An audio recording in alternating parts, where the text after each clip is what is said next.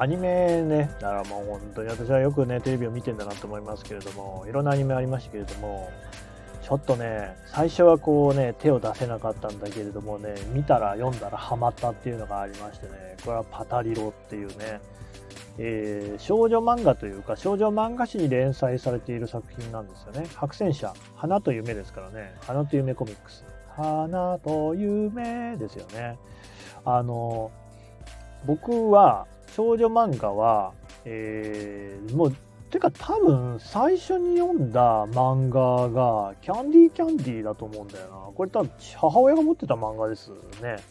キャンディーキャンディーから入ってるから、うん、なんていうかね、ちょっと父親が早く死んでることもあって、比較的、母と妹でしょ。そ女系の文化みたいなのには、慣れ親しみやすい環境ではありましたよね。チャンネル権を父親が握ってないじゃないですか。あの、母親か今妹かってことですもんね。そうそう。だから、その影響はあるように思いますね。で、リボンを、その、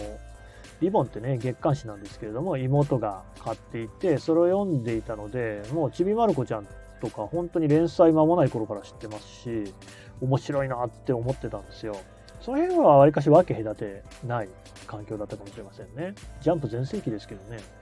で、そんな中で出会ったのがパタリロで、パタリロはもうちょい年上の人向けなんですけれども、これも夕方に再放送しているのを見てましたね。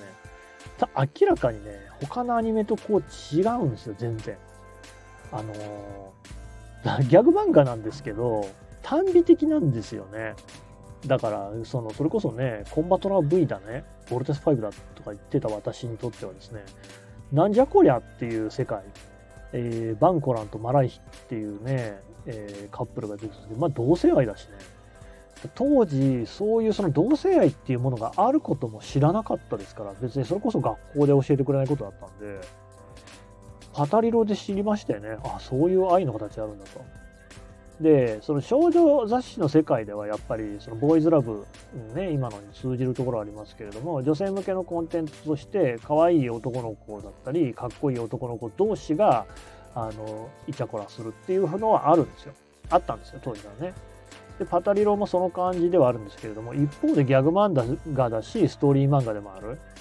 あのープララっていうね、女の子のロボットのシリーズあって、てか最初にプラズマ X っていうロボットがあるんですよ。これはもう見た目に分かりやすいロボットね。えっ、ー、と、口ないし、つるんとしたウルトラマンっぽい造形をしてます。で、これに、えっ、ー、と、後から、あのー、家族を持たせようっていうことで、先にプララができたんだったな。プラズマの子供、娘だからプララ。で、お母さんがアフロ18っていうんですよね。で、さすがに一人じゃ寂しいだろってお兄ちゃんが作られて、え、お兄ちゃんの名前なんだっけ？なんかでもそこでね、悪さをね、なんか悪い科学者なんかにされてね、で、お兄ちゃんのことが好きになっちゃうんだよな。だけど、なんかロボットだけに、えー、被害を及ぼすこう菌みたいなので、体が錆びてね、で、死んじゃうっていうね、ロボットなのにね、みたいな悲しい話。で、なんか、その、ああだこうだあるんですけれども、まあ、なんだそりゃ。ともかくですね、えー、違うわ、ロボットの話じゃねえよ、同性愛だよ。パタリロは、えっ、ー、と、テーマソングは、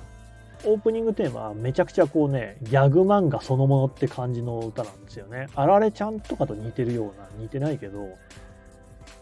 パーパパッパーパーパッパッパーパーパッパッパポピプピパーズのね、朝から晩までパタパタ、いたずら成功ケタケタ、大事な時にはクタクタ、パペピピペポパポパタリロっつってね。おー、あれでしょ？王道の東映漫画祭りって感じですよね。これがね、エンディングテーマ全然違うんですよね。美しさは罪っていう。タイトルからどうかしてますよね。美しさは罪ですよ。ね、ラあビューティーイズギルティーですからね。うん美しさは罪。微笑みさえ罪。赤いバラの花棘があ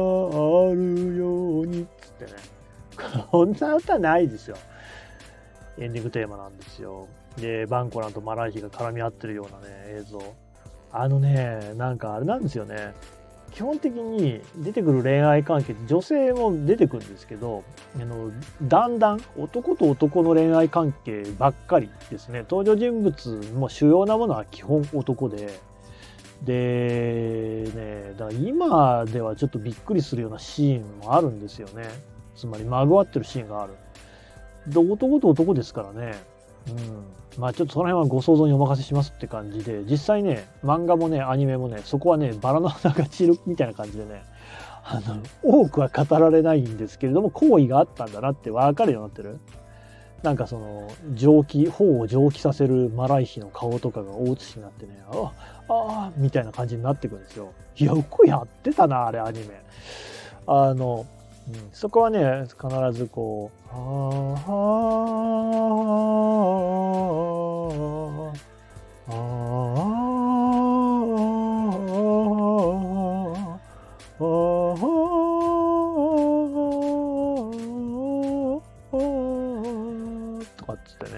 なんか変な音楽入って、ことがなったっていう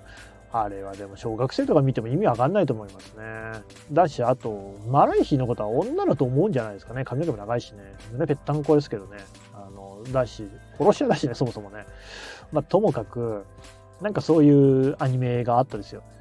で、これには非常にこうね、衝撃を受けて、その後ね、友達に漫画の単行本借りてね、剣坊だったと思うんですけどね、水野健二君ね。えー、したら面白いんですよね、すごいね。うん、その後に古本屋で全部揃えたと思いますけれども、あれはね、非常にアカデミックでね、マヤミネオ先生って多分ね、今、この2024年現在だと、飛んで埼玉の作者っていうことが一番有名かもしれない。これもびっくりだよな。飛んで埼玉がまさかマヤミネオ先生の代表作になる日が来るとはね。昔のね、その昭和の頃に生きていた私に聞いたら、それ全く信じないと思いますけど、やっぱり、マヤミネオ先生といえばパタリロ。でまあそこにラシャーヌとかあったりとかあまあそのいろんなね話ありますけれどもまあパタリロですよね中心はねそういうその作家さんの中でちょっとこうなんていうんですか息抜きじゃないけれどもこんなのも書けますよねみたいなのに書いたのが飛んで埼玉ですよねあれがまさかね映画になるとはねよくわかんない世界ですけれどもいやいい面白い話ではありますけどねでそのエンディングテーマは美しさは罪から後期変わるんですよ。ね。あの、前期と後期が変わるっていうのはね、えー、ゼータガンダムもそうだったし、よくありますよね、アニメではね。うん。で、この話が変わったんだなっていうのが、そうい主題歌からもわかるっていうね。で、オープニングテーマはずっとあの、さっきの明るいやつ。あ、確かパタリロはね、僕パタリロって名前も変わるんだよな。で、エンディングテーマ、美しさは罪からね、変わりますよ。こ れがね、全然違う曲になるんですよね。クックロビン温度って言うんですけど、クックロビン温度知ってますか？誰が殺したクックロビンっていう曲ね。これね、なこんな、パタリロの世界観の説明がね、難解ですけれども、意味はないんですよ。で、えっ、ー、と、ハンプティ・ダンプティとか、なんだっけ、マザー・グースの歌ですよね。だからイギリスの昔の詩で、